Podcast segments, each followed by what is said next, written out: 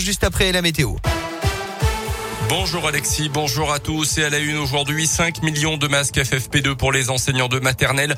Le recrutement de plus de 3000 profs remplaçants pour assurer les cours et le report de certains examens, notamment en terminale et en CP.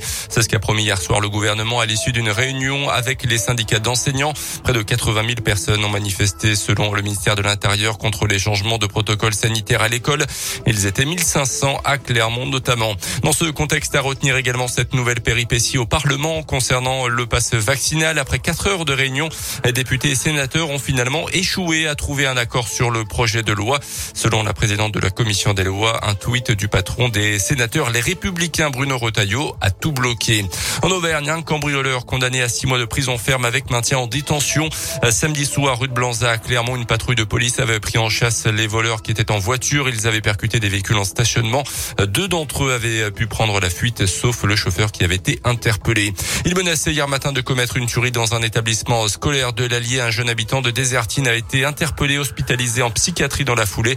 C'est un internaute qui avertit les policiers après avoir aperçu la vidéo du jeune homme qui exhibait une arme de poing et des munitions. Il aurait reconnu les faits avant d'être examiné par un médecin psychiatre. En tennis, visa finalement annulé pour la deuxième fois pour Novak Djokovic. Le gouvernement australien parle ce matin d'une décision d'intérêt public. Les avocats du numéro 1 mondial de tennis peuvent encore faire appel. Et puis les Bleus du handball ont bien débuté l'Euro en Hongrie. Victoire 27 à 22 en ouverture contre la Croatie.